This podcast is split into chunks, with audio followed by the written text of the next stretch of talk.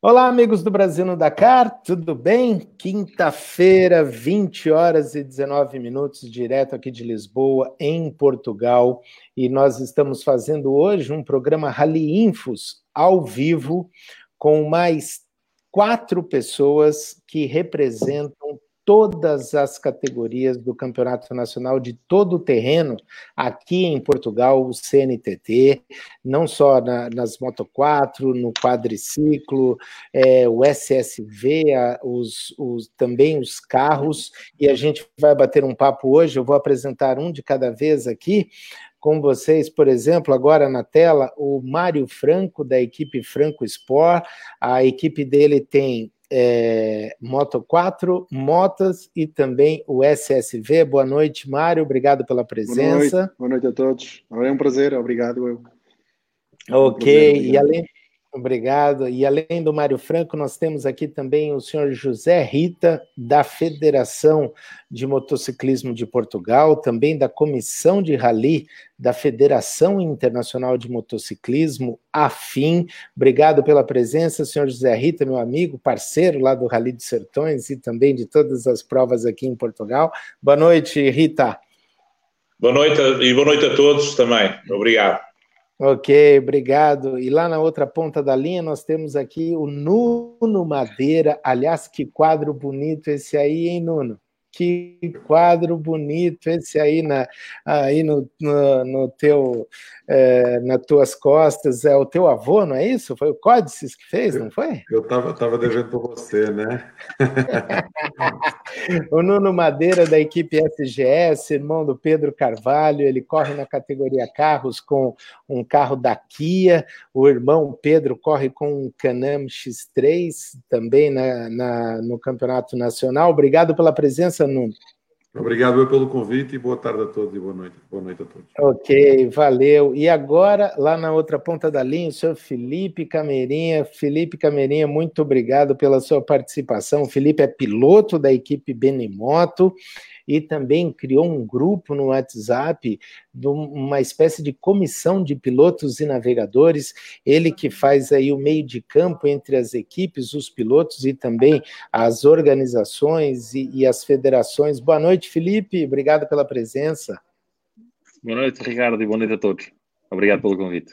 Ok, obrigado a vocês. Bom, gente, é, o que eu quero saber aqui de vocês, eu vou começar com uma, uma pergunta muito simples e simples assim, né? Hoje nós estamos com os campeonatos parados, nós estamos é, não só aqui, mas no mundo todo, no Brasil, em Portugal, é, Rally do é, o Merzuga Rally, enfim, várias competições, Fórmula 1 e tudo mais. Eu queria saber de vocês o seguinte, gente onde nós estamos e onde nós vamos é, parar. E eu vou dar a palavra agora aqui, já que eu, foi, foi o último uh, que eu apresentei. Agora eu quero que o Felipe Camerinha comece com essa aí. Felipe, é com você. Bem, estamos todos aqui numa fase de interregno e, e todos à espera a ver no, no que é que isto vai dar, não é? Uh... Ricardo, não estou a ouvir, só ouço assim. Só me ouve? Só ouço assim, não ouço o Felipe. Ah, não ouve o Felipe? Peraí, vamos ver aqui então. Peraí, e agora? Fala aí, Felipe. Estava a dizer, nós estamos aqui no. Estão a ouvir todos? Estão a ouvir todos ou não? Eu Sim. estou. Sim. Ricardo, não percebi bem o que, é que era, se era uma pergunta ou não, mas efetivamente estamos aqui numa fase de interregno. Uhum. Uh, e à espera a ver o que é que isto vai dar, não é? Para já ainda não sabemos, uh, temos estado aqui em algumas conversações, mas não sabemos se as corridas vão ser canceladas, se as corridas vão ser adiadas, se este campeonato se vai levar até ao fim, se vamos entrar pelo ano de 2021 adentro. Portanto, neste momento acho que está, está tudo em aberto. Sim, Rita, e o que você diz para a gente, Rita? O que podemos esperar dessa temporada de 2020? Olha, neste, neste momento não podemos adiantar grande coisa. Aquilo que nós estamos a fazer, juntamente com a Federação Mundial também, é fazer uh, adiamentos das provas, estamos a reagendar já algumas provas, mas, no entanto, neste momento é prematuro dizermos que o campeonato avança no dia X, no mês Y, porque, de facto, enquanto esta situação não se clarificar, nem sequer vamos eh, sair com algum calendário. Temos já várias alternativas, mas neste momento é cedo. Aquilo, aquilo que eu penso que poderá acontecer e que já está a acontecer é que está tudo a fugir da primeira, da, da, do primeiro semestre. O que é que isto vai dar? Vai dar que vai haver um conjunto muito, muito grande de provas no segundo semestre, a partir de setembro, e aí penso que vamos ter alguns, alguns problemas que, a calendarizar as provas todas. Mas a nossa ideia, e isso posso-vos garantir, é levar o campeonato até ao fim, tanto este como o campeonato mundial. Portanto, estamos a fazer os possíveis para que realmente esta situação excepcional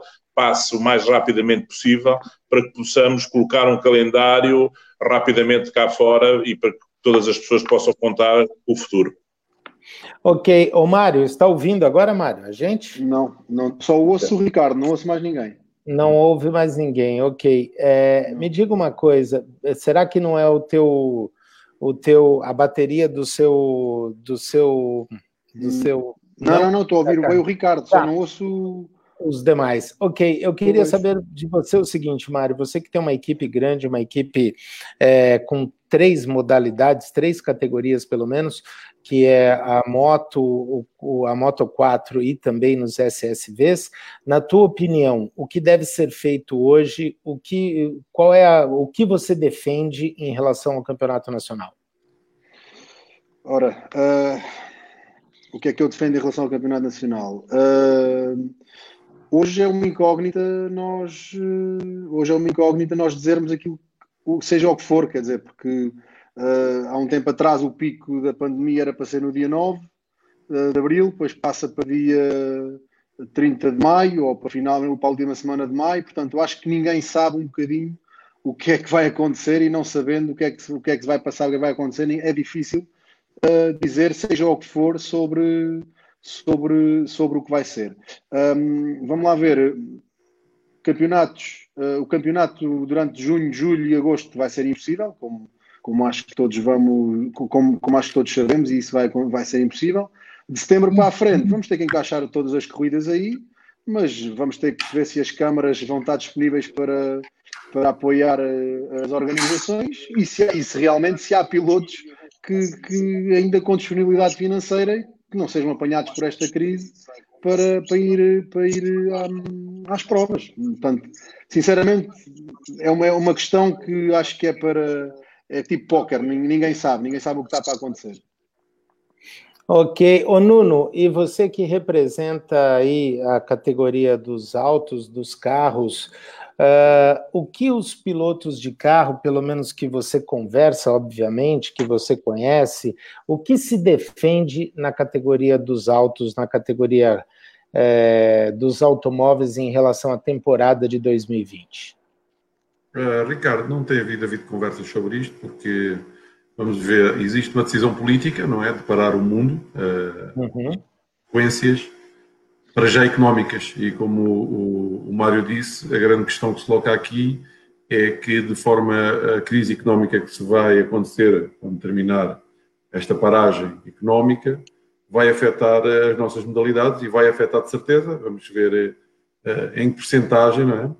Porque, de facto, as empresas vão ter menos capacidade de, de, de apoiar a competição, não é?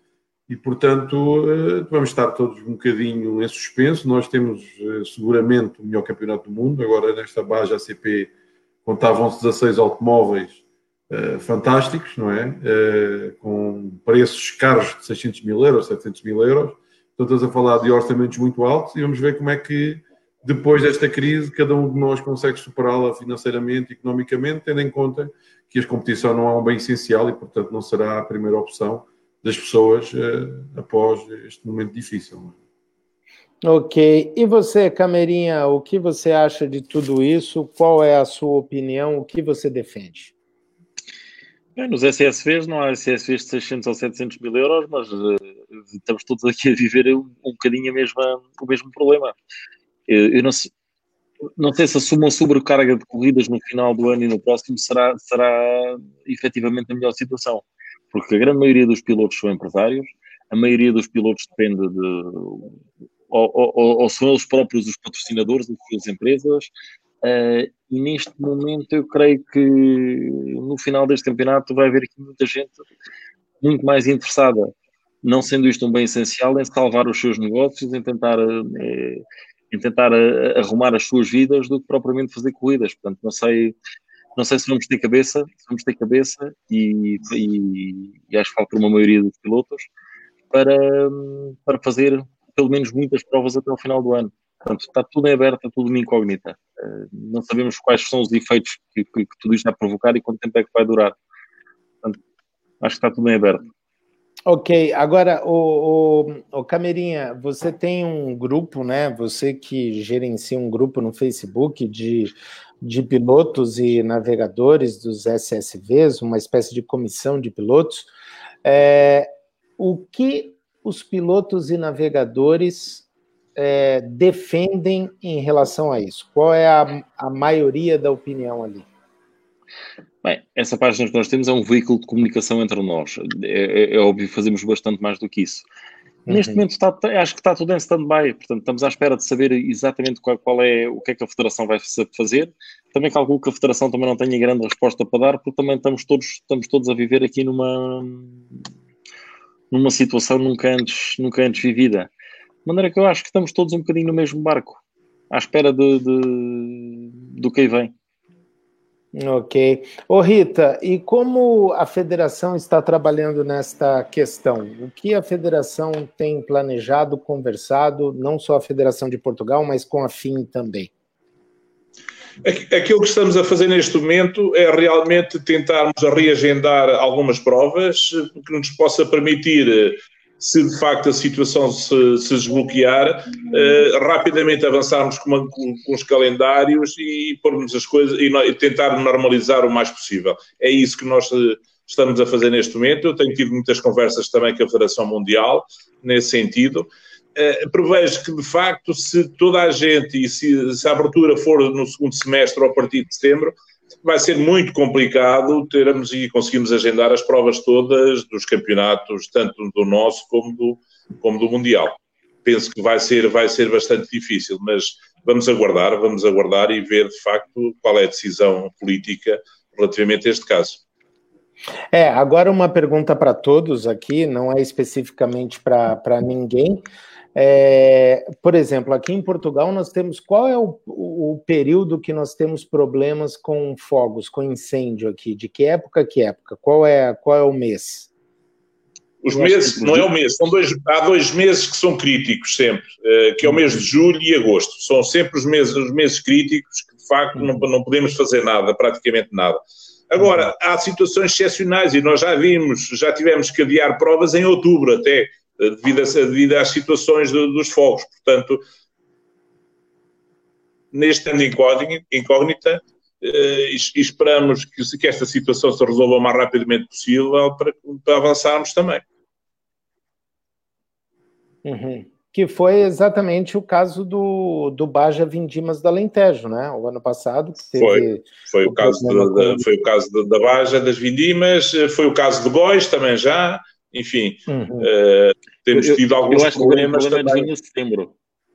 Eu acho que é mais de junho a setembro, porque inclusivamente depois as organizações têm alguma dificuldade em quererem fazer provas nesses períodos. Uhum. Portanto, acho Agora, que o período dos fogos é cada vez mais alargado. Agora, Mas, como diz o Zé Rita, já houve provas adiadas em outubro, portanto.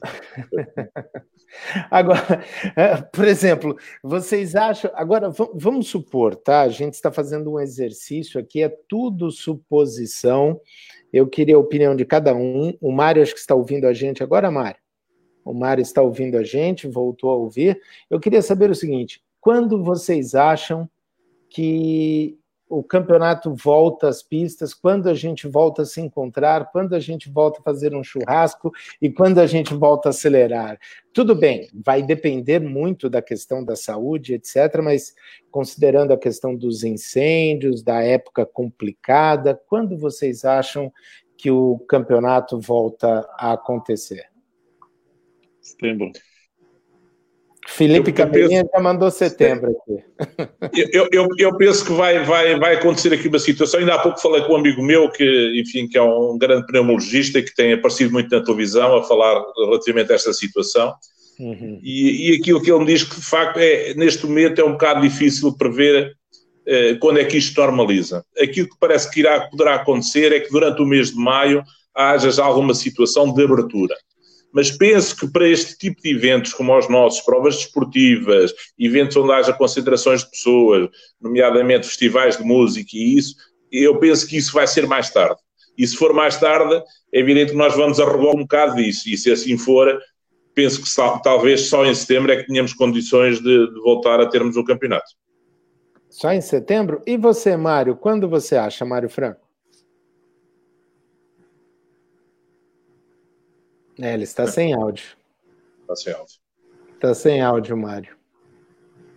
O Mário está sem áudio. E você, Nuno, quando você acha, Nuno? Eu não acho nada. Eu acho que tem, existido uma contra-informação enorme uh, nos meios de comunicação. Há muita coisa que eu não entendo. Acho que há muita política no meio disto tudo. Uh, muitas coisas que não se falam que eu não consigo entender. Nem quero entrar por aí, mas não, não, não me atrevo a adivinhar nada porque acho que são decisões, sobretudo políticas, e eu de política percebo pouco. Tá certo, tá certo. Bom, é, essa é uma, essa é uma questão. Agora, como as equipes, ou Camerinha, como que as equipes, ou Nuno, também te pergunto nesse aspecto, estão trabalhando neste momento? Vocês estão trabalhando, preparando? Como está o dia a dia dentro de uma equipe? Está calminho. Uh, com, volto a dizer, como está, como está tudo em aberto, não sabemos quando é que vai haver corridas eu, da minha parte, não tenho treinado, não tenho conseguido andar. Penso que a maior parte das pessoas também não, de maneira que eu acho que está tudo hibernado. Pelo menos da nossa parte, da nossa parte estamos. No meu caso, não. No meu caso, estamos a trabalhar uh, a tempo inteiro. Vamos ao Mário aí. Mário. Sim, no nosso caso, nós vamos, uh, no caso do Kia, vamos desmanchá-lo todo uh, e vamos refazê-lo todo durante este período. Seria normalmente também da época, vamos aproveitar este momento para o fazer. Nós temos um projeto SSV em construção também, que está nesta altura a ser também todo desmanchado e montado novo, e estamos à procura de novas soluções a nível de, de dos Canams, e, e quer dizer, temos que entender o espírito desta quarentena, o espírito desta quarentena é, é de facto as pessoas não estarem a conviver de perto, e não vejo que o facto de a gente poder treinar em algumas situações a curto prazo seja um problema, porque já estamos protegidos com uma máscara de fibra, que é o capacete, portanto não, não, não, irá, não irá existir contacto, e quando houver a primeira oportunidade nós vamos começar a testar, até porque faz-nos bem à alma, que é uma coisa que é preciso alimentar neste momento difícil. o Mário consegue falar agora, Mário? Ei, o áudio dele não está vindo aqui. Eu acho que você ouve, Mário? É, ele ouve, mas ele não consegue falar. Ô, Rita, eu quero saber o seguinte, José Rita, e a questão do Campeonato Mundial de Rally Cross Country? Nós temos particularmente uma prova muito especial aqui para os fãs do Brasil no Dakar, que é o Rally dos Sertões, previsto para acontecer em agosto. É... Como é que está essa questão envolvendo provas do Mundial?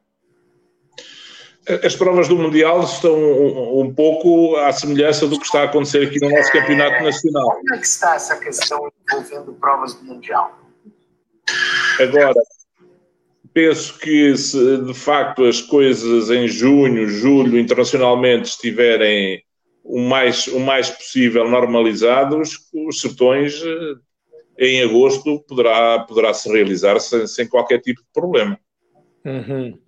Tá certo. Agora, em relação às outras provas do Mundial, como, como fica? As outras temos estado a, temos estado a aviar e a reagendar. Uh, já temos alguns reagendamentos, nomeadamente em algumas provas da Taça de, do Mundo de, de, de Bajas também. Uh, das provas do, do, do cross-country, estamos a ver, uh, temos a próxima prova do Cazaquistão, vamos ver se, se vai se realizar agora em junho. Mas as outras provas estão agendadas e, e penso que algumas pediram já para, para atrasar alguma, alguns dias e algumas semanas. Posso-vos falar no, no caso de, de, das provas nossas do, e a prova do e a prova de Idanha Nova. Porto Alegre também, em princípio, poderá adiar uma semana. Enfim, nós temos tudo neste momento, temos praticamente uma, alternativa para o calendário, tirando duas, três provas e, e, a mesma situação se passa no Mundial. Portanto, estamos à espera da, da, abertura, porque ainda por cima pode haver situações de contingência em alguns países, poderá não haver noutros, mas é evidente que se as coisas não estiverem abertas, e como nós sabemos, os pilotos andam muito de um lado para o outro, são equipes internacionais, portanto, se a coisa na Europa pelo menos não estiver normalizada, vai ser muito difícil termos pilotos em provas espalhadas pelo mundo. Pelo mundo. Ok, o Mário está ouvindo agora, Mário? Fala um pouco, Mário. Vamos ver.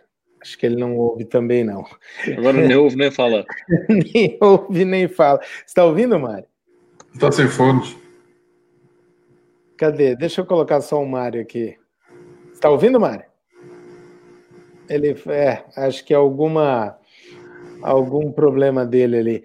Ô, ô Camerinha, é... e a tua equipe, hein? Como é que está trabalhando em relação a tudo isso? Era o que eu estava a dizer um bocadinho, Ricardo. Estamos aqui um bocado parados, continuam-se a preparar ah, Olha o que o João Dias escreveu na tela aí agora para você. Mentiroso. É, é, é muito fofinho, é muito fofinho o João Dias. o, João Dias o, João, o João Dias então tem a peneia que, que, que ele é completamente viciado em corrida. Agora já deve estar nas paredes. Portanto, e, e estamos, estamos aqui um bocadinho todos, portanto, continuamos também a preparar, os carros já estão vistos e revistos e, e, e acho que a partir de agora, a partir de agora já começamos todos a inventar um bocado. Portanto, estamos, estamos a andar, mas muito devagarinho. Portanto, há muita coisa, muito pouca coisa para fazer. Tá certo. Ô Nuno, e a equipe SGS, o que, o que está fazendo nesse período de, de quarentena? Como eu te disse, eh, eh, nós estamos, estamos a refazer os carros. O meu Kia vai ser todo desmanchado, já começou a ser todo desmanchado. Alterar algumas peças precisamos, temos tempo agora para fazer. Eh, e estamos a construir um projeto, um SSV, um projeto novo que nós temos com caixa de velocidades, que temos tempo agora para, para, para reconstruir e estará pronto em setembro. Eu espero que em setembro a gente já possa participar em corridas. Agora, eu vi o Bernardo Vilar escrever uma coisa muito interessante, que é que... Vou voltar aqui, olha aqui, ó. pronto, já coloquei de volta. Uh, uh, o que é que o Bernardo está a dizer que a gente esqueceu é porque ele não está atento, que ele devia ter ouvido, que foi a primeira coisa que nós falámos, mas pronto. Mas ele disse... falamos. Ele, uh, ele disse uma coisa muito interessante, que é que no Brasil eu acho que não vai haver problema nenhum com os sertões e se calhar uma solução é todos fazer os sertões este ano. O Rita não deve estar muito da ideia, a solução para o Brasil não há limites. Mas ia-te fazer uma proposta, Ricardo. Eu não sei quanto tempo dura este programa. Mais ou hum. menos. O que é que tens programado para isso? Não, pode falar, podemos falar não, aqui, porque quer fazer, que quer fazer, um show aí, pode fazer também. Não, eu não quero fazer um show. Eu acho que existe uma parte do desporto que é aquela parte lúdica que nós falamos sobre as corridas, sobre os carros e essas coisas todas. E isso é uma parte interessante que também nos anima um bocadinho. Epá, em relação a este futuro, eu acho que toda a gente quer adivinhar, mas acho que ninguém tem essa capacidade. Portanto, o que eu te propunha como extraordinário entrevistador que tu és e comunicador é que faças aquelas perguntas interessantes que tu fazes e, menos, falamos um bocadinho de automóveis sem andar, mas eu acho que as pessoas em casa vão se divertir mais e nós também, e vamos lembrar, se calhar, alguns momentos das corridas. uh, e acho que o programa fica mais interessante assim. Desculpa a minha uh, verdade, mas uh, eu acho que a gente não sai disto porque ninguém controla o Covid, ninguém controla os políticos Acho que os clubes vão ter um desafio muito grande porque têm muitas provas para fazer em pouco tempo. O Rita também tem muitos desafios. E acho que é quase impossível a gente adivinhar aquilo que vai acontecer. Infelizmente, não depende de nós. Isto é uma coisa completamente nova para, para todos nós e, portanto, vamos ter que esperar. Infelizmente, vamos ter que esperar. Tá bom. O Mário está ouvindo agora, Mário? Ele ouve, mas ele não consegue falar. Eu acho que o teu microfone deve estar travado aí, Mário. Deve ter, deve ter travado. Agora, ok, então vamos contar isso. Aí. Deu algum. Eu não, estou a dizer que o Mário trava muito, é o problema dele é que ele trava muito. podemos insultar, podemos insultá-lo à vontade porque ele não tem direito a resposta. Ele não se consegue responder.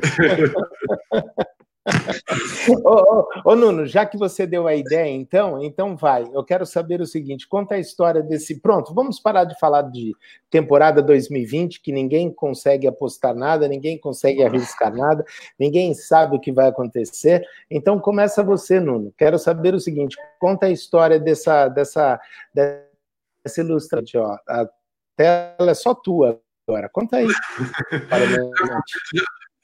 A história é que este senhor eh, que está aqui atrás, é o meu avô, uh, faleceu há, com 98 anos, de quem eu sou fã completo dele. era uma pessoa que tinha uma perspectiva de vida uh, muito diferente da generalidade e muito parecida comigo, nomeadamente ele via a morte como uma coisa normal, que é uma coisa, uma característica minha, não acho, acho que o importante é a gente viver bem quando cá está e não olhar para a morte como uma coisa extraordinária.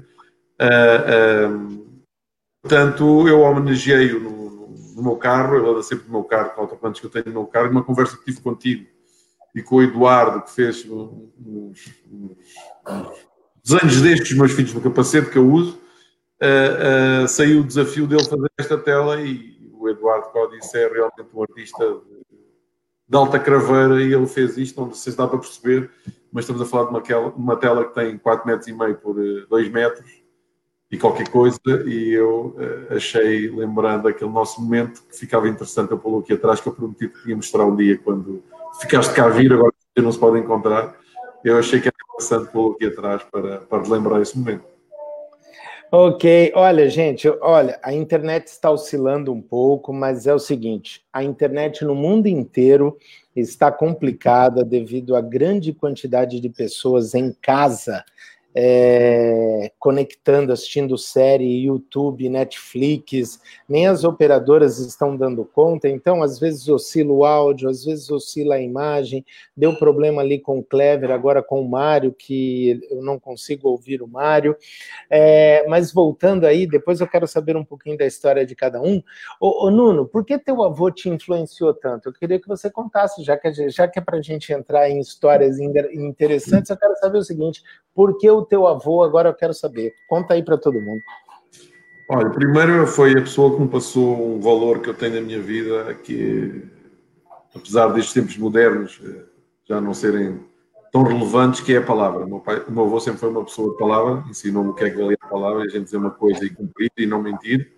Eh, foi sempre, foi sempre assim. E depois foi uma pessoa que nunca envelheceu. O corpo dele, estás a imaginar o, o o carro do Franco, o Mário todo torto, mas com o motor a funcionar. É mais ou menos assim. Ele tinha o chassi, já estava num estado difícil, uh, uh, e, mas o motor, a cabeça dele era de um jovem e eu conversava com ele com 98 anos, como dava-me conselhos que se calhar eh, pessoas de 18 não davam. Isso fascinava-me nele. Ele sempre foi uma pessoa que encarou a, a morte de uma forma normal, sempre me disse, Neto, quando eu não atar os meus sapatos, eu não estou cá a fazer nada. E tinha coisas, ele conduzia com 98 anos, só para vos dar uma ideia. Recordo-me um dia, ele, primeiro ele veio para um lar aqui em Lisboa, conversa interessa a toda a gente, depois pode já que me puseste a falar, para um lar aqui em Lisboa e, e recordo-me dele que já com 90 anos, ele disse-me assim, ó oh, Neto, agora vou-te mostrar os mais velhos e depois a seguir jantamos nós. Vou mostrar os mais velhos a jantar e a seguir a ele. Tinha assim umas passagens. E então ia sozinho para Moura, com amigos dele de 60 anos, mas quando conduzia o carro era ele ou seja, ele era um jovem, era um, é, é de facto um herói, e eu tenho para mim foi ele que no dia que achou que podia viver uma forma de, a, de acabar de uma forma muito, muito especial. E, e, e, é uma coisa que é difícil de explicar porque só sentindo, mas todas as pessoas, meus amigos. Olha, vou-te contar uma passagem. Meu avô, com 78 anos, eu vivia no Brasil e ele passava muito tempo comigo no Brasil. Com os meus amigos, e dava-se com os meus amigos, e se eu falasse com os meus amigos da minha idade, o meu avô é uma referência para eles, como um amigo deles e não como um avô. Portanto, era uma pessoa diferente e muito especial. Portanto, eu nunca senti a morte dele, sinto que ele é uma pessoa que está em mim, portanto, tudo aquilo que ele me passou, uh, uh, eu sinto na minha maneira de ser, na minha personalidade. Não chorei na hora que ele morreu, porque acho que ele não morreu, acho que ele, o corpo dele é quem é que desapareceu. É, é, eu acho que as coisas especiais não se conseguem explicar, e portanto, esta é uma delas. Ok, Camerinha, sua vez agora. Conte uma, uma história especial da tua vida pra gente, vai. Aquela que você nunca contou para ninguém, é hoje aqui que você vai contar. É, assim, de repente, de repente, não estou a lembrar nenhuma, mas estava a ouvir as palavras do, do, do Bruno Madeira e, e, e agir porque o meu avô também foi, foi sempre a minha grande inspiração para mim. O meu avô morreu com 94 anos, mas era um jovem. É, foi quem conheceu o uma pessoa, uma pessoa... O quê? Eu conheci o teu avô e sei que era uma pessoa especial. tinha coisas muito giras, tinha passagens muito giras. Uh, viveu até ao fim. Os últimos anos dele foram um bocadinho complicados, porque ele foi-se um bocado abaixo nos, nos, últimos tempos. Mas foi uma pessoa realmente com umas histórias de vida muito giras, mesmo muito giras. Eu não sei se o teu avô não, começou com o negócio dos automóveis ou se já foi mais tarde, mas. Uh... O meu avô sempre foi agricultor, o meu avô nunca teve nada a ver com automóveis. O meu avô foi agricultor Sim. e na vidigueira. Curiosamente, o meu avô, o sonho dele era ser agricultor, mas uh, acabámos de fazer o nosso grande projeto agrícola, já ele tinha perto de 80 anos. Mas o meu avô começou, uma, começou um império automóvel. E, e, para quem não sabe, o Grupo Camarinha foi o primeiro grupo automóvel em Portugal. Nós chegámos aqui a ter 14 marcas de automóveis e 17 concessões. E esse era o negócio principal da família. E uma, história engraçada foi que quando eu estava a estar em Lisboa, então, na altura, eu comecei com as corridas em miúdo, depois, entretanto, fui estudar, fui estudar para Lisboa, deixei de correr, depois comecei a trabalhar e o meu avô, o meu avô fez-me uma peça que, que, na altura nós comprámos a herdade da Figueirinha e, e ele tinha ficar um jovem agricultor na família por causa dos projetos, por causa de mais algumas coisas que se iam fazer, e então o meu avô crava-me a mim, que era o que estava mais bem posicionado, e eu não tinha percebido que isso era uma armadilha.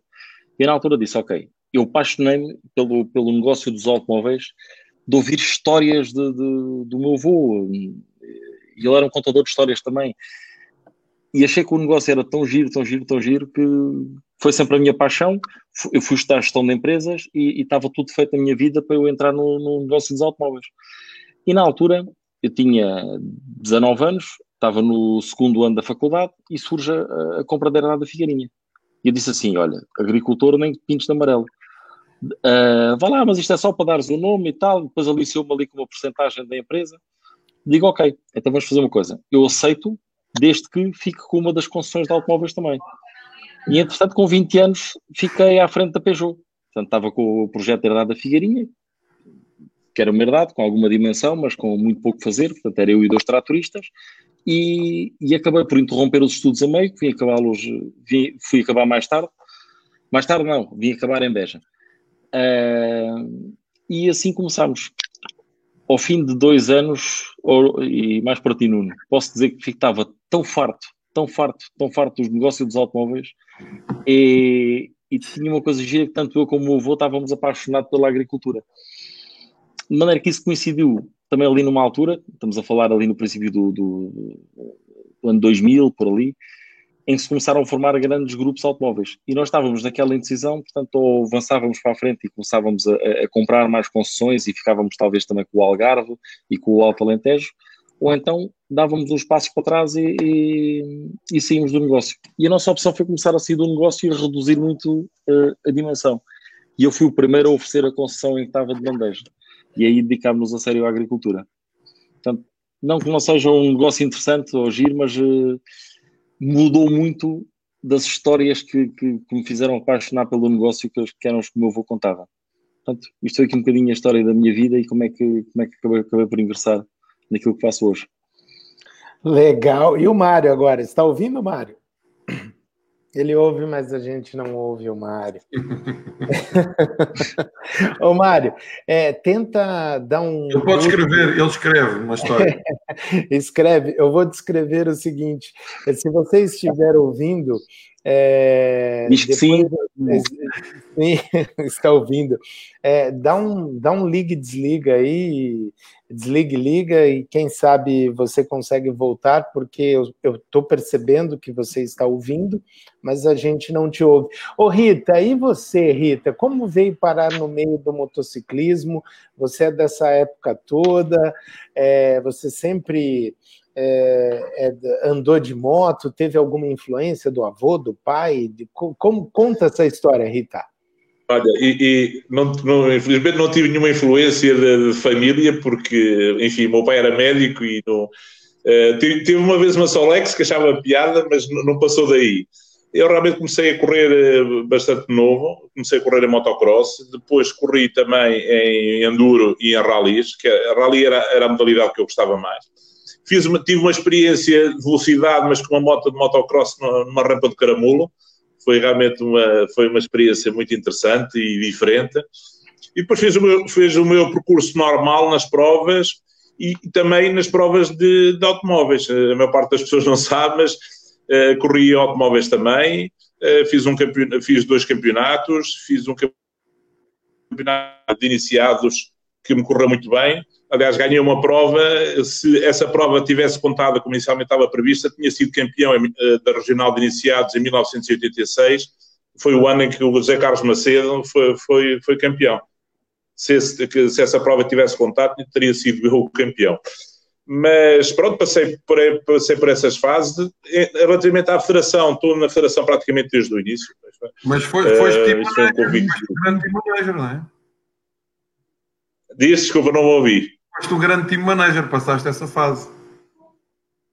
Pois, depois tive, tive, tive também, olha, estás, estás a lembrar disso, eu trabalhei em automóveis muitos anos, fui concessionário de várias marcas, uh, na Renault tive, tive, fiz uma equipe, fiz uma equipe de velocidade também, que era o diretor de prova, depois fui concessionário da SEAT e tive também uma equipe, também fui dirigente de uma equipe no Rallys, enfim, tive sempre um percurso ligado a competições e, e, sempre com a Federação desde o início. Portanto, tive em várias comissões, em velocidade, tive, eh, tive em Supermoto, tive, tive no todo terreno e tenho estado no todo terreno, mas no todo terreno é de facto aquela que me sinto bem, até pela companhia e pelo, pelo espírito de solidariedade que, que, há nesta, que há nesta modalidade. É de facto uma modalidade incrível Uh, gosto de estar com, com, o Filipe, gosto de estar com o Nuno, não está sempre nas brincadeiras, farto-me rir com ele, enfim, o Mário Franco também, portanto, são toda é uma equipe fantástica e eu sinto-me realmente bem, porque criámos amizades com muitas pessoas e, sobretudo, há um espírito de solidariedade muito grande. E é isso que eu gosto e que me sinto bem. E, e não é só cá, mas lá fora também, porque se formos também para o Dakar, apesar de, de, de as exigências serem outras, enfim, e, o, e, e há e as equipes de fábrica têm outra maneira de estar, mas esse espírito ainda há. E vimos isso no, no, Paulo Gonçalves e em certas atitudes que alguns pilotos têm, e de facto é bastante agradável porque é um, é espírito de companheirismo bastante grande e, e, muito, muito agradável. É. Agora, o Camerinha, que história você lembra assim marcante da sua é, da sua carreira como piloto, qual foi a, a, corrida? Depois eu queria ouvir do Nuno também, aquela corrida que você fala, nossa, essa não sai da minha cabeça.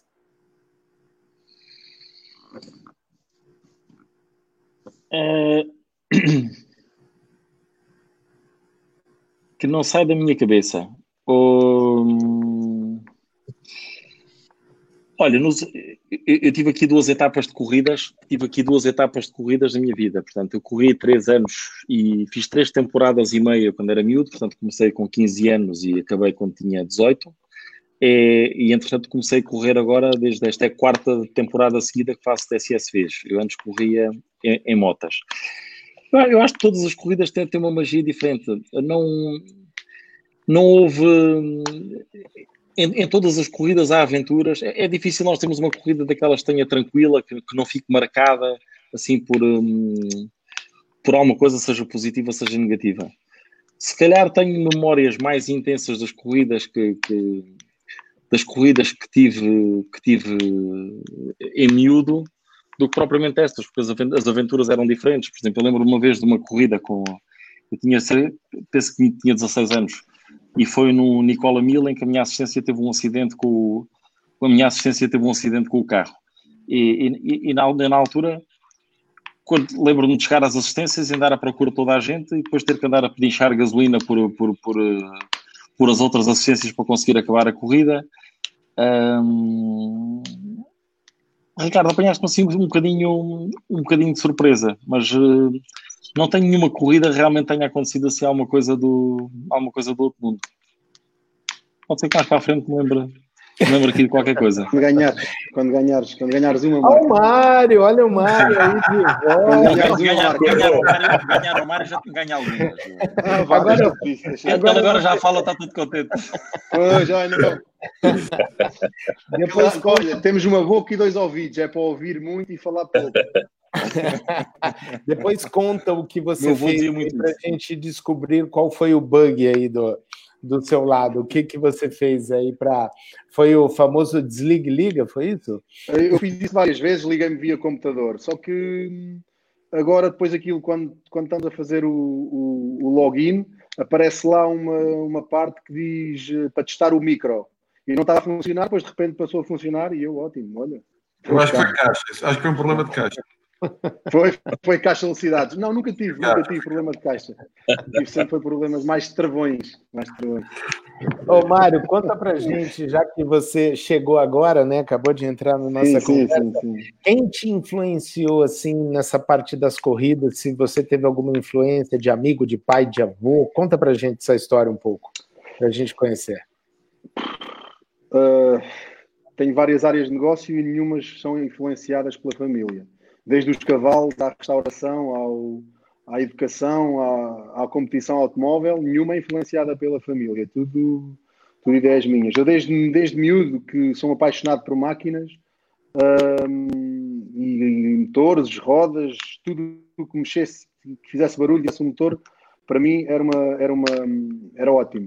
Uh, comecei por correr sem meu pai saber, ia às escondidas, uh, só sabia o meu irmão e a minha mãe. Uh, e, e, pronto, quer dizer, comecei de Moto 4. Ele, meu pai sempre me deu Moto 4 desde os 9 anos, tive logo, desde, tive logo Moto 4, mas desde os 15, 16, 17, ele depois me foi a trabalhar e eu tinha que fugir, tinha que ir às escondidas e inventar desculpas para ir para as provas. Um, portanto, não tive influência de ninguém, foi sempre, foi sempre vontade própria, sempre ideias próprias e não, ninguém, ninguém me influenciou. A competição para mim sempre teve comigo porque eu comecei a competir desde os 13 anos em bicicletas, em BTT, depois tive, fiz downhill, que é de, de, em, em, bicicletas também, passei para as Moto 4, uh, em 2010 parei com motores, dediquei-me à competição em cavalos, nos cavalos, uh, ganhamos algumas provas importantes, já com cavalos da, da nossa raça, uh, da nossa criação, um, e entretanto o bicho dos motores, o cheiro, o cheiro a gasolina sempre esteve lá. E em 2016, em 2015 fui fazer o Porto Alegre de Moto 4. Fiz o primeiro dia, o segundo dia, assim que cheguei à ZA, antes de me aleijar, parei, fui para casa, comecei a ver os SSVs e em 2016 arranquei nos SSVs. A minha, eu nos SSVs tive duas, duas temporadas. Uma em que no, inicialmente fiz 13 corridas, não acabei nenhuma, tive sempre problemas e daí para a frente, eh, desde que me dei para os Yamas, tive, acabei corridas e ganhei corridas. Boa, boa, boa. Olha, gente, tem um monte de, de comentário aqui, muita gente assistindo agora. É, ô Mário, você também não teve a oportunidade de responder um pouco antes. Eu perguntei sobre se você pudesse optar, ou pudesse escolher, ou votar quando você começaria as corridas aqui em Portugal? Todo mundo já respondeu, mas eu não tive a sua, a sua eu, visão aí. Eu sou um apaixonado por corridas uh, e apesar de ter problemas, umas vezes uh, uma, ganhei, outras andei na frente, outras andei atrás. Acima de tudo, eu vou para as corridas para me divertir e para. E para um, porque aquilo faz-me bem. Eu, ao fim de três semanas, se não andar de SSV, o meu carro começa a consumir mais meio litro ao 100 meio litro, um litro, apanha, vou para certas estradas e começo-me a divertir um bocadinho mais e começo a perceber que nas estradas não se pode fazer, portanto vou ter que ir dar uma volta da SSV para, para, para descarregar a adrenalina. Um, portanto, as corridas para mim são, são, são fundamentais. Eu gosto da competição para poder andar no meu limite. Não gosto de corridas onde andamos todos juntos, tenho que fazer fronteira porque tenho que fazer, mas, mas, não é, não é, mas eu gosto de provas é contra mim. Um, eu, se tivesse que votar, votava num ano sabático, se calhar aqui no, no, no campeonato. Uh, fazíamos uma prova ou duas só para, para a malta matar o desejo e se calhar uh, começava o ano 2021 uh, eh, com um campeonato, porque este efetivamente está estragado. Quer dizer, neste momento, uns, uns não vão ter capacidade financeira, outros vão estar à espera para perceber como é que isto vai arrancar Uh, portanto, se calhar, se, se fizéssemos mais uma corrida ou duas este ano, uh, lá entre uma em setembro e outra em outubro, ou uma em outubro e outra em novembro, mas que sem, sem contar para um campeonato, só três provas este ano, pronto. É uma opinião, é uma opinião, atenção. E depois então arrancar o campeonato 2021 como, como se teria que arrancar. É uma opinião, mas, uh, mas quer dizer, se me disser que era isso que eu gostava, não. cinco, seis provas, sete provas, eu gostava de as fazer. Mas percebo que é complicado para organizações, Uh, em setembro ainda vamos estar a fazer rescaldos do que é que vai ser, uh, do que é que foi o coronavírus. Uh, em setembro, outubro, novembro, sei lá, também câmaras, não sei, não sei como é que vai ser, mas se calhar fazer um ano assim não era, não era mal, mal pensado. Quer dizer, havia, havia um ano sem campeão nacional, pronto, era, era o que era, era o que tinha que ser. Concordo é contigo, Mário. Concordo contigo. Uma opinião. Obrigado. Você, Obrigado. você concorda aí, Felipe, com, a, com essa. Concordo. Acho que tudo, tudo o que se possa fazer já em cima deste campeonato é inventar. Uh, não concordo com encher de corridas no final do ano, porque os pilotos não vão estar com cabeça, as organizações não vão estar com cabeça, os patrocinadores não vão estar com, com, com disponibilidade também para isso. Uh, de maneira que faz todo o sentido dar este ano como perdido e arrancar, fazer um novo um novo, uma nova partida no próximo ano. Acho que faz todo o sentido. Faz sentido isso. E você, Nuno, o que acha? Eu não concordo, eu acho que a gente tem que fazer. acho que o campeonato, quer dizer, acho que as pessoas falam sempre ou porque é muito junto, é porque é muito tarde, ou porque é muito no início do ano, é muito no verão. Eu acho que de setembro, depende das condições, obviamente, mas acho que de setembro a dezembro dá perfeitamente para fazer o campeonato, inclusive pode ser até em janeiro será um campeonato diferente, mais molhado, com mais lama, mas eu acho que se não fizermos este ano, do ano que vem vai ser muito pior. Portanto, acho que já há projetos aprovados, há patrocínios pagos, há compromissos assumidos. Portanto, eu acho que o campeonato deve ser feito. Se não consegue, se conseguir ser com sete provas, acho que com seis provas é um, é um campeonato perfeitamente legítimo e, portanto, acho que podemos fazer o campeonato, na minha opinião. Atenção que eu não sou contra o que o Nuno está a dizer, hein? A minha, eu simplesmente tenho uma opinião, mas Sim, lógico. Uma, eu, eu, eu, gosto de corridas e, e, se tiver que as fazer de setembro ou de outubro a, a janeiro, faço. Aliás, já dei essa opinião uh, ao, ao Zé Rita, uh, temos a oportunidade de falar sobre isso. Se tivermos que meter por janeiro ou fevereiro uma corrida ou duas, ok, metemos. Por mim, eu concordo. Mas simplesmente também não acho descabida esta questão de uh, fazer uma corrida ou duas só para matar o desejo, guardar algum dinheirinho para investir para o ano que vem. É a minha opinião, atenção. Mas, Mas a questão que o Nuno Madeira estava a dizer dos patrocinadores e dos, dos contratos percebo, que existem também faz todo o sentido. Ou seja, é, é, uma altura em que todos temos razão e, e todos temos e ninguém eu, tem.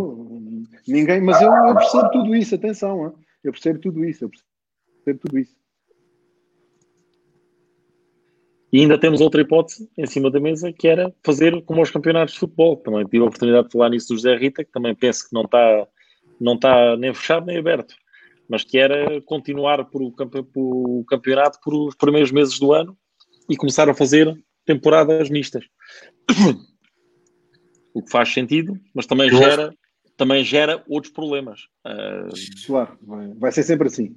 Eu acho que tem que se ter em conta também as equipes não é, que fazem investimentos para, para uma época não é, e que tiveram que criar uma estrutura para, para assistir os pilotos durante uma época e fazer duas épocas em uma uh, cria um prejuízo, porque há salários a pagar, uh, uh, há stocks, há uma série de coisas, e o que, se nós esta época não fizermos mais o resto da época, a maior parte dos pilotos não vão pagar às equipes, e essas equipes têm que sobreviver e vão ter que pagar ao, às pessoas que trabalham, é? e a estrutura toda, não é? Portanto, eu acho que é importante fazermos o máximo para fazer o campeonato, Epá, e 2021 será outro ano, e aí com novos compromissos e com nova realidade, agora nós temos uma série de pilotos a correr connosco e é importante que, que o campeonato se termine para nós podermos eh, cumprir o nosso orçamento dentro das limitações que temos.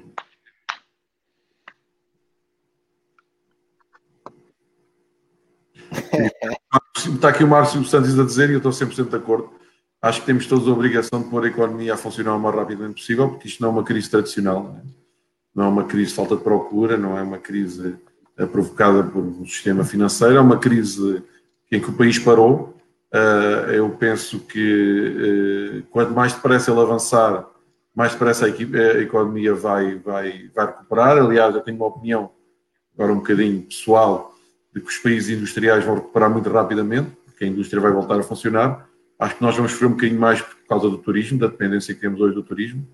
Eh, e o turismo vai ser mais difícil de recuperar porque as pessoas não têm confiança para viajar mas acho que temos todos a obrigação de, de, de, de pôr isto a funcionar o mais rapidamente possível. Eu sinto muito isso das marcas que nós representamos, apesar de estarmos em casa, existe uma pressão muito grande, estamos a fazer formação e a tentar evoluir outras coisas, como são as vendas online, uh, e vai ser importante esta mudança no início da atividade. Nós mantemos a nossa atividade pós-venda a funcionar, porque a lei assim o permite, dentro da SGSK está a esticar, ainda hoje estive a ver, abrimos 60 obras de carros para fazer as revisões, Portanto, a, a, minha maneira de estar nisto tudo Eu não vejo telejornais, só vejo uh, aquilo que me interessa de facto a nível empresarial, porque já não suporto um bocadinho esta infestação da cabeça das pessoas.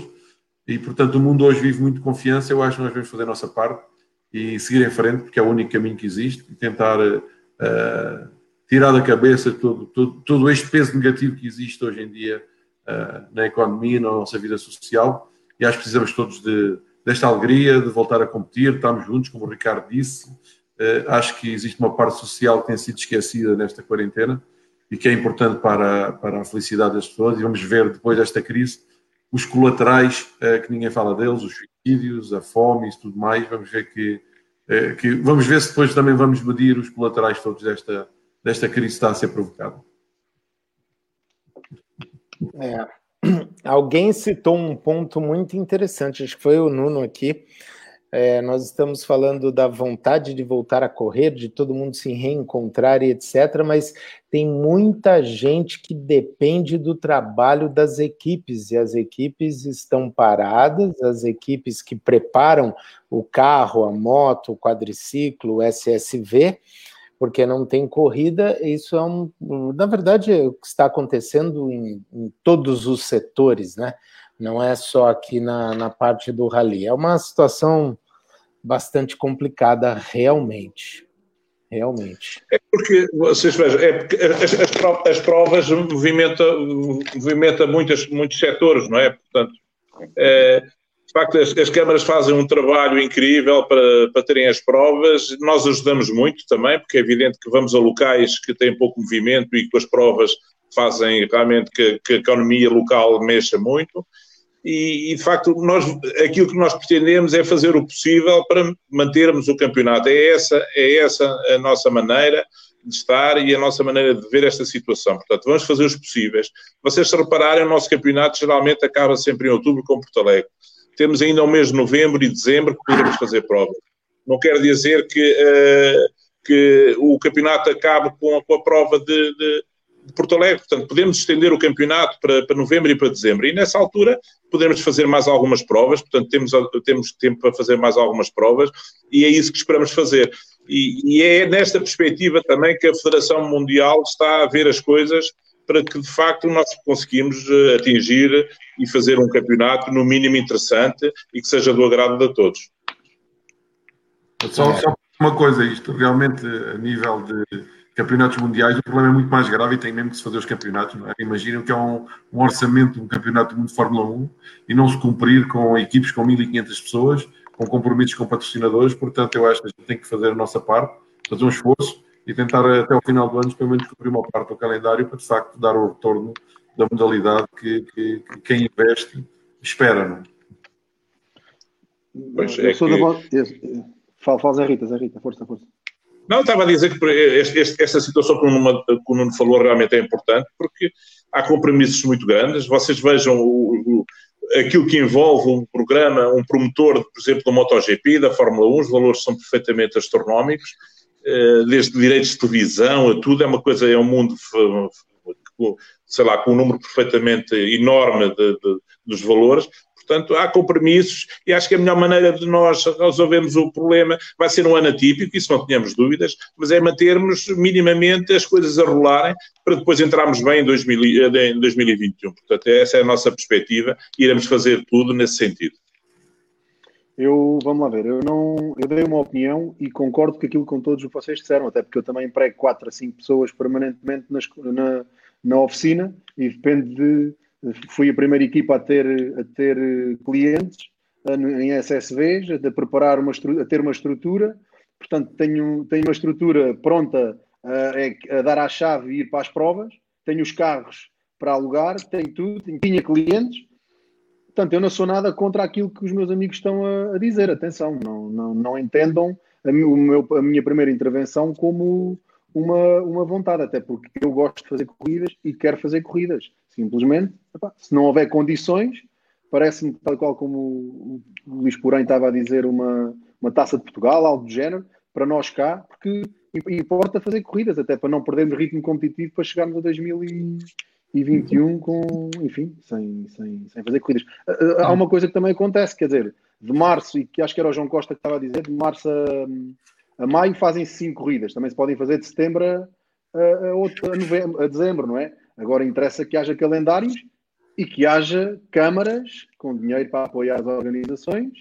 Eu sou 100% de acordo e da opinião de que temos, é, é extremamente importante os nossos trabalhadores ou os trabalhadores não ficarem sem emprego, porque só eles é que vão, são eles que depois irão consumir, irão re, reativar ou aquilo que quisermos chamar a economia, porque, porque, porque só havendo consumo é que há, é que há isso.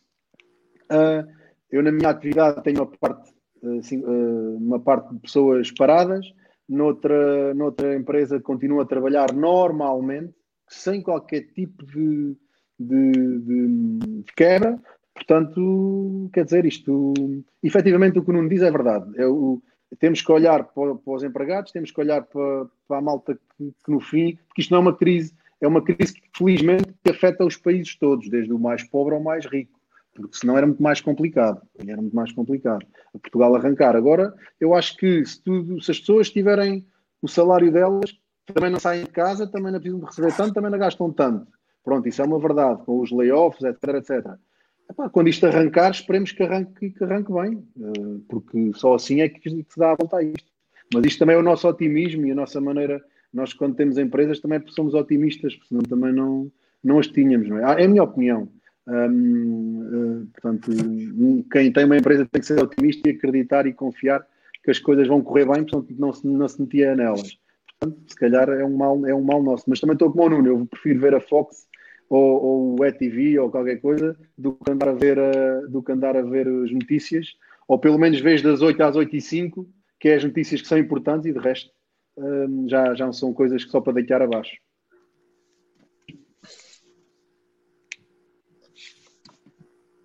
Pensamento positivo. Acho que sim, tem que ser, tem que ser, tem que ser. Não ganhamos nada em ser pessimistas. Pois não, não, só, não, por Isso é que, só por isso é que me chegou agora dois carros novos para os trabalhar, portanto, senão não chegaram, quer dizer, portanto, e chegaram agora no início de abril, por isso, dois IAMAs 2020, portanto, não, não, e temos todo o material para montar com tudo novo, portanto.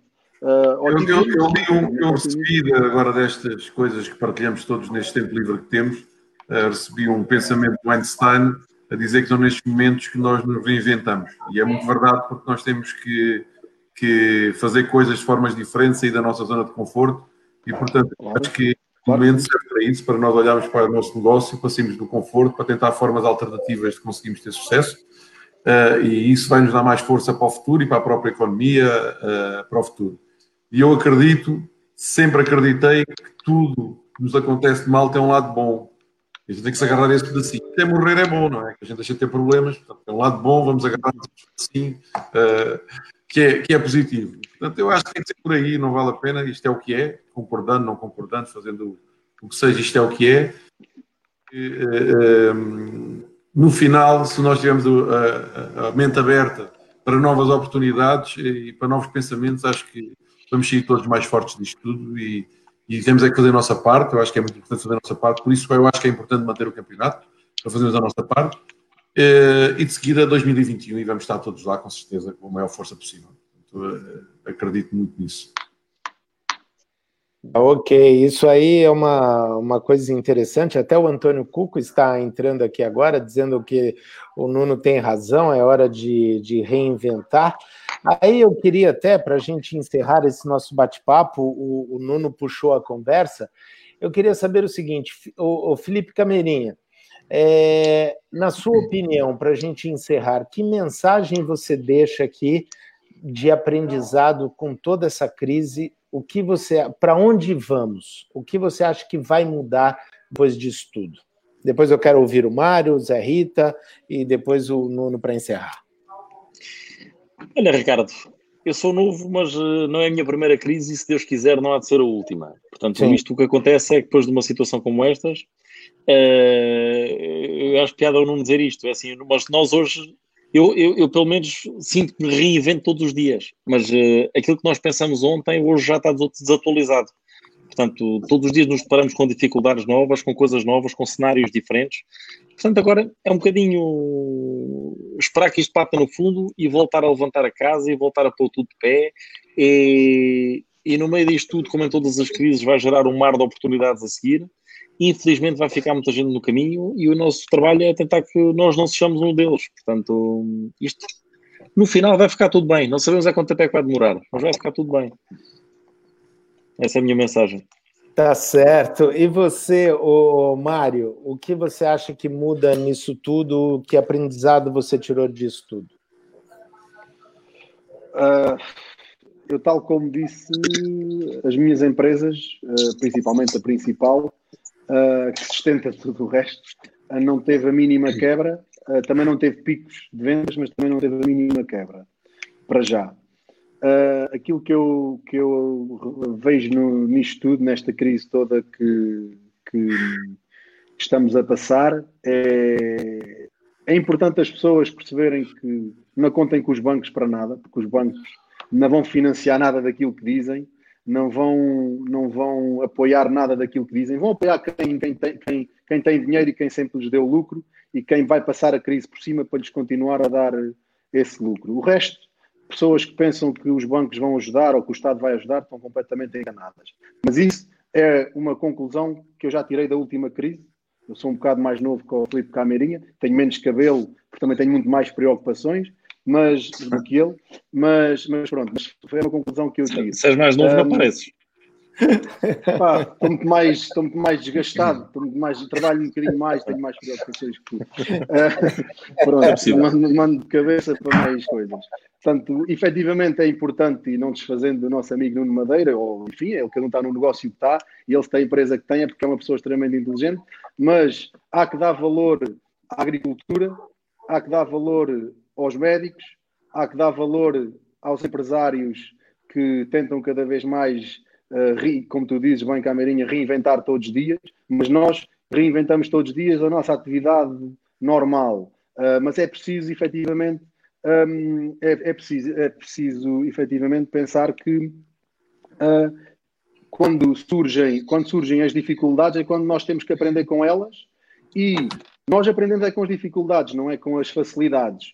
E eu vou dar um exemplo no nosso restaurante, nós não fazíamos takeaway. Uh, agora fazemos takeaway é uma coisa que vamos continuar de futuro uh, a fazer, que é o, que é o takeaway. Uh, mas não estava nos nossos planos. As, as, campanhas que se tem que fazer de vendas, as vendas online, cada vez mais perceber, perceber tudo isso. Um, a conclusão que eu tiro é que é importante, se calhar é muito menos importante um jogador de futebol que ganha milhões e milhões e milhões, mas as pessoas dão importância. Mas nós trabalhamos na agricultura, que, que, trabalhamos no campo, que trabalhamos no terreno em si, digamos, não só a nível de, de quando digo terreno, digo obras, digo, digo tudo, não podemos estar dependentes tanto de turismo, não podemos estar dependentes tanto das Chinas, uh, etc, etc. Portanto, há muita coisa que se pode realmente tirar conclusões no meio disto tudo. A nível da competição, não há nada a tirar, quer dizer, é, se pode dizer nada, né? É, é, é, trabalhar e esperar, porque andamos lá por gosto. E quando andamos por gosto, gastamos quando andamos com gosto, uh, é diferente, não é? Mas isto, atenção, são só opiniões, mas são conclusões que, enfim, que, que é aquilo que eu sinto, honestamente, é aquilo que eu sinto. Tá certo. Bom, e você, Rita, para a gente encerrar aí, que aprendizado tirou de toda essa história? Olha, eu, eu, eu, costumo dizer que o, tempo cura tudo, não é? Mas uh, estou convencido que esta crise vai-nos pensar vai-nos fazer pensar em muitas coisas. Eh, há situações normais no nosso dia a dia que, se calhar, que vão ser alteradas e que podem ser alteradas. Eu, estou-me a lembrar de uma situação, por exemplo, é, é, é, fácil apanharmos o avião e fazer uma reunião, e às vezes tenho várias reuniões em Genebra, na FIMA. Eh, eu tenho tido reuniões, de facto, e com seis, sete pessoas eh, com o computador e as coisas funcionam. Portanto, é natural que os paradigmas normais que nós tínhamos de nos deslocarmos, se calhar não há necessidade de tantas deslocações. Enfim, empresas que, por exemplo, tenham, eh, tenham três ou quatro andares com 300 pessoas, se, se calhar com o teletrabalho não precisam ter quatro andares, só têm dois e têm melhores resultados, andam menos pessoas na rua, eh, gastam menos gasolina, enfim, há um conjunto de situações que nos poderá fazer pensar a partir daqui. De facto, há outros valores no mundo, há um espírito de solidariedade que temos que o ter mais forte, cada vez mais forte, e, e penso que esta, que as coisas a partir daqui podem ser diferentes. Sinceramente, penso que podemos podemos eh, pensar que há algumas situações que ser, o nosso dia a dia poderá ser diferente e esperemos que seja diferente para melhor. É isso, é isso que pensamos. Exatamente. E eu quero só saber quando vai ser a próxima prova. É, para a gente tomar uma minizinha, tomar um vinho, a minésia. É... Mas não ouvimos o Madeira, não ouvimos agora o Madeira com, com opinião, pois não? É, o Nuno, é verdade. O Nuno, o que, que aprendizado você tirou disso tudo? Olha, tu não devias ter feito esta pergunta, porque eu estou um bocadinho. Eu, para já tenho uma característica é que eu não consigo mentir nem dizer o que penso. E, e eu uh, acho que se abriu a caixa de Pandora com esta situação.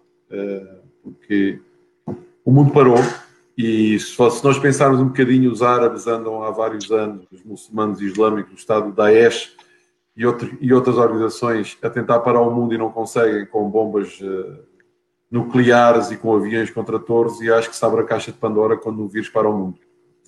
Eu uh, uh, tenho dificuldade em entender algumas coisas do que tem acontecido e, e sobretudo não há contraditório, há coisas que a mim a força da comunicação social hoje para mim é assustadora e há coisas que eu não consigo perceber.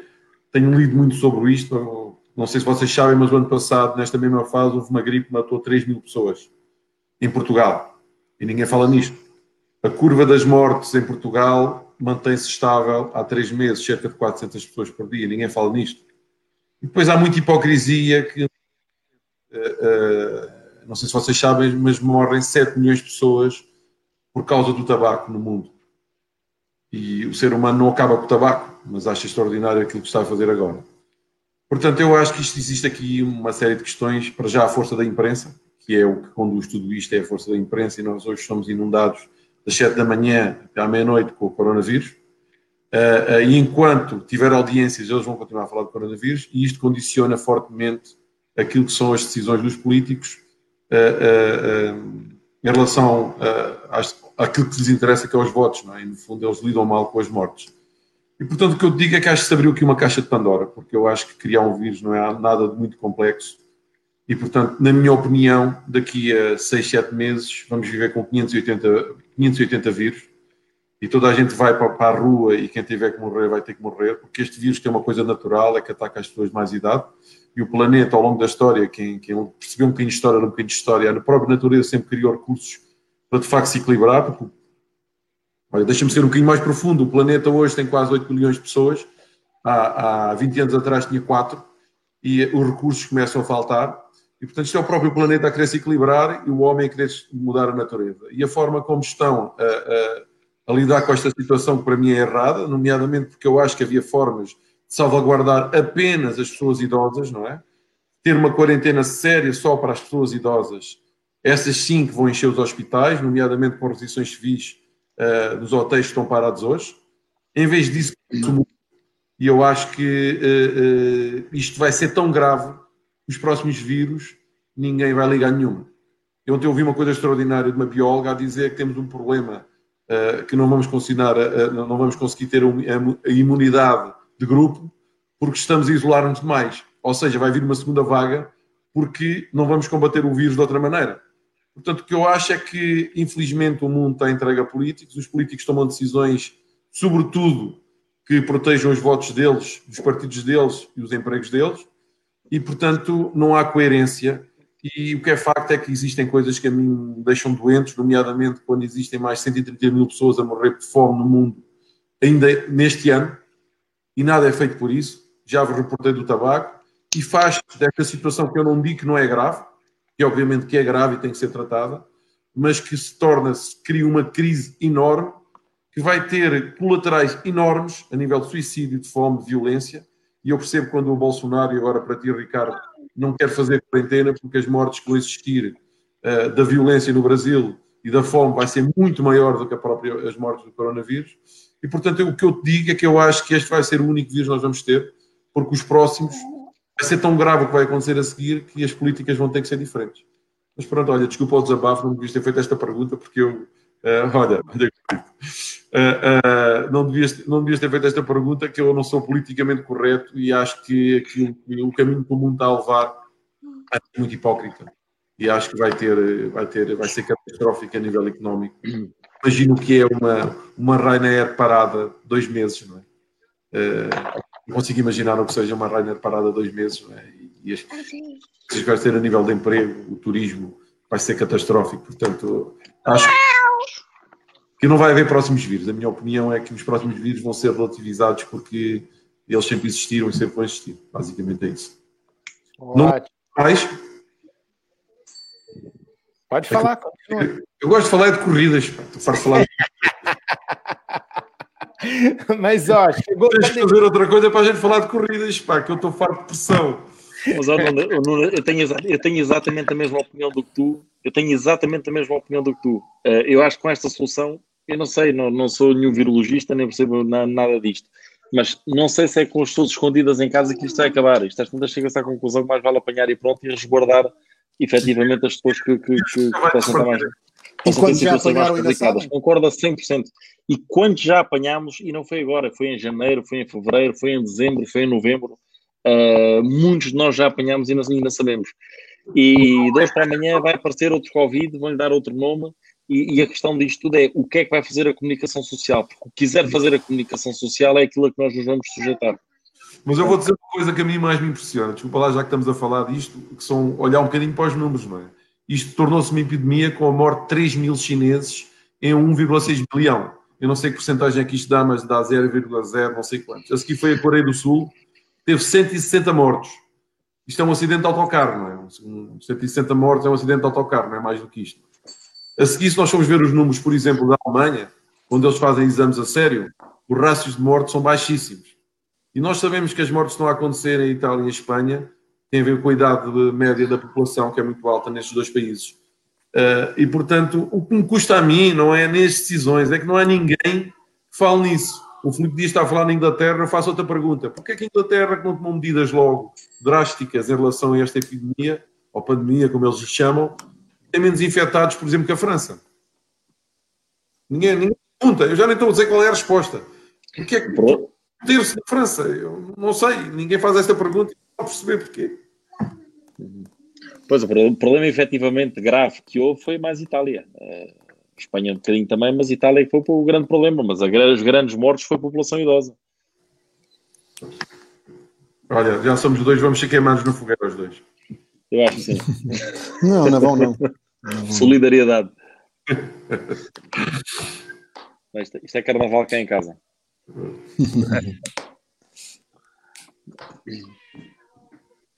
Cadê a filhota, Felipe? Mostra aí a filhota pra gente. Qual Aqui duas.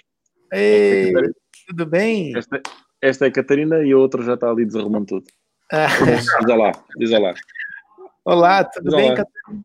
Olá, tudo bem? Sim. Ricardo, diga. Pai, estou muito zangado contigo. Por quê? Porque eu gosto de falar de automóveis e de coisas felizes. Epá, e a gente não falou de automóveis. Tu vais ter que marcar outra para a gente falar de corridas. E, o que é que aconteceu em Góis. O que é que aconteceu o Ricardo, vai, o Ricardo vai nos convidar a todos agora para irmos aos sertões. Pá. É? o que é que faz do futebol o desporto que é? Na minha opinião, não é o futebol linhas, é aquilo que leva as pessoas todas a faltar à volta toda a gente é treinador de, de bancada, toda a gente gosta de dar opinião, toda a gente conhece os jogadores todos. Ou seja, o futebol é grande por ter assunto. Não pelo desporto, porque como desporto é dos piores desportos que eu conheço. E eu gosto de futebol, mas aquilo para entrar uma bola na baliza, aquilo anda-se ali não sei quanto tempo e, e, não tem alegria nenhuma. Um desporto como o vôlei, como o basquete é muito mais espetacular. Mas há uma parte do nosso desporto que é nós falarmos sobre ele, trocámos opiniões, dizemos que ganhámos uns aos outros e aquelas coisas todas que a gente gosta. É, tens que promover mais isto para alegrar, porque nós estamos aqui num momento de tristeza e tu és muito importante nesse. criar um fórum alegria, chama um fórum alegria, que é para a gente ficar todos aqui. Que a gente até ganha corridas, porque ninguém corre, portanto, podemos. é o momento certo, pá. Eu, eu vou-te incluir dessa função de criar aí programas com vários pilotos, que é para a gente poder nos provocarmos um bocadinho e falarmos dos nossos momentos de competição, que eu acho que é importante uh, para esta comunidade. Então, olha, vamos combinar o seguinte. Vamos combinar o seguinte, só para a gente encerrar aqui. É, na próxima corrida, a primeira corrida que tiver, depois disso tudo, Hein, Felipe? O Zé Rita, Mário, Nuno. Sim. O Nuno, eu quero saber o seguinte: quem é que dança funk? Acho que o Madeira. Eu não, nunca tive jeito para dançar. O Zé Rita, o Zé Rita. Já sei, já sei. O funk lá. É funk acompanhado? Eu quero saber quem é que dança e canta funk. Nuno, é o seguinte. É o que tu Ó. quiseres. Eu não tenho esse tipo de problema. Eu não disse, eu não disse. Não, eu, eu de funk, eu digo que é a música que eu mais hoje é funk, porque eu tenho uma filha de 15 anos e eu acho que tenho que estar em cima dela, então eu ouço o que ela quer ouvir. Portanto, podes falar o funk que tu quiseres, que eu ouço. Aliás, ela mostrou uma música agora dos portugueses aqui. Então, mas é, mas, mas é por isso que eu estou a dizer. Porque na próxima corrida você vai ser o DJ de funk para todo mundo dar risada, se divertir, tomar umas minizinhas, tomar uns copos, um vinho. mais. Eu tenho uma coluna, eu tenho uma coluna forte, um PA de palco, vou levar e vamos fazer uma festa, uma rave. Pode estar combinado. Vou já levar a playlist feita que vamos fazer festa. Tá Pronto, combinado, tá. Felipe? Tá combinado? Tens, tens que vir é Tá, tem que vir para as boxes dos SSVs, só favor. Estamos todos juntos, eu vou onde vocês quiserem. Então pronto. Mas Tá a próxima também é isso, só que acho que estamos, acho que SSVs. estamos todos a precisar, estávamos todos a precisar de uma corridinha agora. A próxima também é só SSVs, portanto não há A problema. ferraria é? É, Zé? Pois. de É, esperemos, esperemos que seja Ferraria. Esperemos que. Está prometido. Tá Estás convidado, estás convidado também, é? Há uma coisa, há uma coisa. O estado de emergência Não nessa altura. um balão para a gente, antes de arrancar, que a gente não tenha que soprar o balão, porque senão não. não... há, há uma coisa que é certa. Uh, se não houver estado de emergência, a gente junta-se todos na, na ferraria, mesmo sem prova. Exatamente. Fazemos nada. Pois. Não, tem que haver prova. Tem que haver prova. Vai ver, É? vai ver, vai Tem que ver. haver, Vai vai haver. vai ver, vai ver. Então tá bom. Gente, olha, muito obrigado pelo papo. Eu vi que tem gente aqui lá de Vitória, no Brasil. Aliás, ô, ô Felipe, você exporta vinho lá para para o Espírito Santo, não é isso? E o, por acaso o Hugo é o meu importador. ah, é? Então pronto. Falou, Hugo. Hugo Colasso, valeu. Manda o vinho e o azeite lá para o É Brasil. minha um, um alentejano imigrado do Brasil.